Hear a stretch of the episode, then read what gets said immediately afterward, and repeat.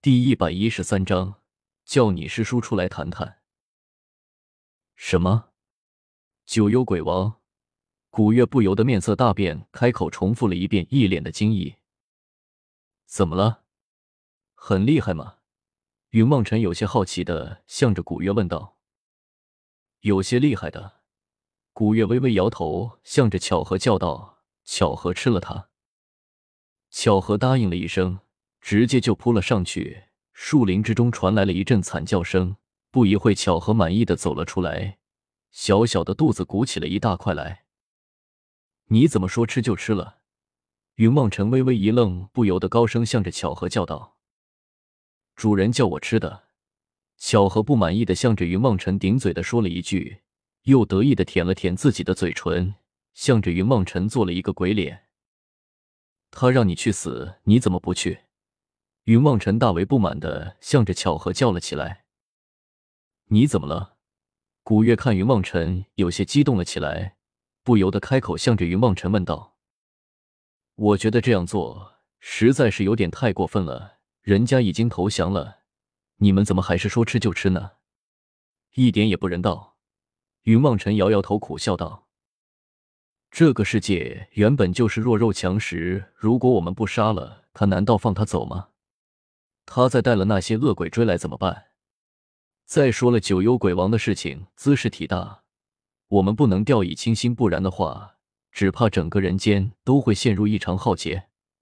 古月摇摇头，向着云梦辰开口解释道：“总之说来说去，都是你们有理算了。”云梦辰微微一愣，倒是也找不出什么说辞来，唯有苦笑摇头，不再作声。呵呵，行了。我知道你是善良好心，只不过有的时候，心地善良就是倒霉的代名词。你记住了，对待敌人有的时候就要凶残一些才可以。古月微微冷笑，向着云望尘开口教育了起来。我知道了。云望尘心中虽然不喜欢古月的这个观点，但是却找不到什么可以反驳的理由出来，便不再说话，只是低头不语。行了，我们快些回去吧。古月点点头，拉起云梦尘，向着外面走了出去。两人迅的回到了慕容峰的小院落之中。慕容峰等人连忙迎了出来，四灵更是一脸的紧张，开口道：“姑娘，你怎么才回来？你们是不是把皇宫给炸了？”“没有啊，生什么事情了？”古月看着几个人担忧的面孔，心中知道必然出了什么大事，不由得开口向着燕飞云问道：“别提了，今天早上……”城里的守卫忽然多了一倍，更有守城的禁军挨家挨户的搜查着。从早上到现在，不过一会的功夫，就已经被搜了四五次了。燕飞云一脸苦笑的向着古月抱怨了起来：“你干什么用这么幽怨的眼神看着我？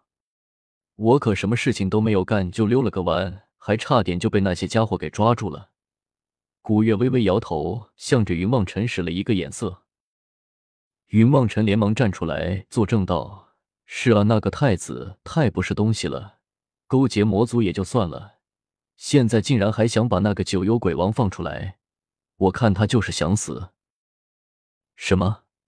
四灵进阶大声的叫了出来，一脸恐惧的盯着云望尘，满脸的不可置信。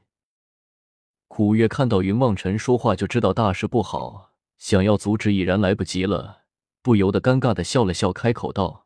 这个找个九幽鬼王也没什么了不起，其实他不一定是我的对手的。姑娘，别说笑了，你当我们傻？九幽鬼王是什么人物，我们心里一清二楚的。我看我们是不是应该早点收拾行李散伙啊？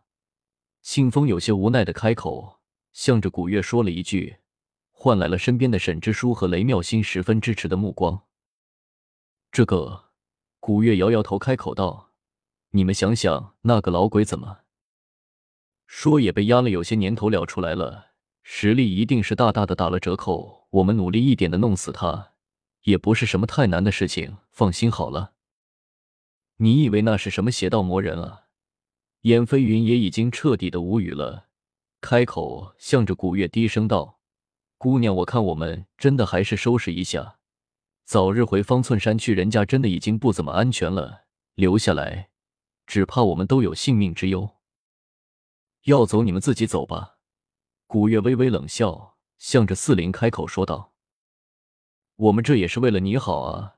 九幽鬼王那种存在，也不是我们能够抗衡的。姑娘，听我的劝，我们还是收拾收拾，早点走人吧。阁楼四门远离尘世，便不是人间了吗？你们修行多年，难道便不是尘世之人了吗？”如果一听到人间有难便立刻收拾行李走人，那你们修的是什么道？寻得是什么仙？古月冷冷的扫了一圈，忽然向着四人开口，冷声的喝道：“我们。”古月的话便如晴天霹雳一般的，让四邻居都是一阵愣，在那里说不出话来。过了良久，只听得慕容峰笑道：“古月姑娘说的好认识，你这么些天。”就听你这句话最顺耳了。那四个世外高人，你们如果觉得人间危险，就请你们快些走人吧。慕容峰向着古月笑了一声，望着四灵说道：“我们可不是这个意思。”燕飞云被慕容峰说的满面通红，咬牙说道：“慕容王爷，你也不用使用那激将法。九幽鬼王纵然厉害，我们阁楼四门却也没有贪生怕死之人。”燕飞云这段话说的豪气干云，引得其余三人连声叫好。清风、沈之书和雷妙心三人已经是热血沸腾，开口笑道：“不错，我们阁楼四门也没有贪生怕死之辈。天下大劫，苍生有难，我们什么时候都没有退缩过。这一次，我们一样不会退缩。嗯，这样最好了。你们要不要也信哥叫几个兄弟过来帮忙？”古月看着四人义愤填膺的模样。忍不住开口笑了起来，向着四人说道，心中暗自打着小算盘：“我们，我们阁楼四门一向不出事弟子，原本就不多，门中长老守着一件极其重要的东西，是绝对不能出门的。能够办事的也就我们四个了。”燕飞云有些不好意思的低头说着，心中却在暗自想着：这个古月真是太阴险了，这个明显的就是。想要把整个阁楼四门的家底全都拖进来当炮灰啊！不过燕飞云心中虽然这样想，嘴上可是不敢说出来，只是微微摇头就不再说话了。古月一看寻找救兵无望，也不不再啰嗦，只是开口对着清风说道：“你不是还有个师叔在太子身边吗？你去把他约出来，我们小以大义让他知道，他现在已经一只脚踏上了魔道反仙道反人类的道路上。”我们要好好的解救他。我清风有些无奈的摇摇头，想了想，也的确十分的担心师叔的安全，便开口道：“姑娘说的很有道理，我的确应该去找师叔说一下这件事情。那是你可要早去早回商量好了，让你师叔给我们做个内应，不然的话，我们就只好出手将他灭杀了。”古月摇摇头，向着清风冷声的说了一句：“什么？”清风没有想到，古月竟然对李白衣竟然起了杀心，不由得心中一动。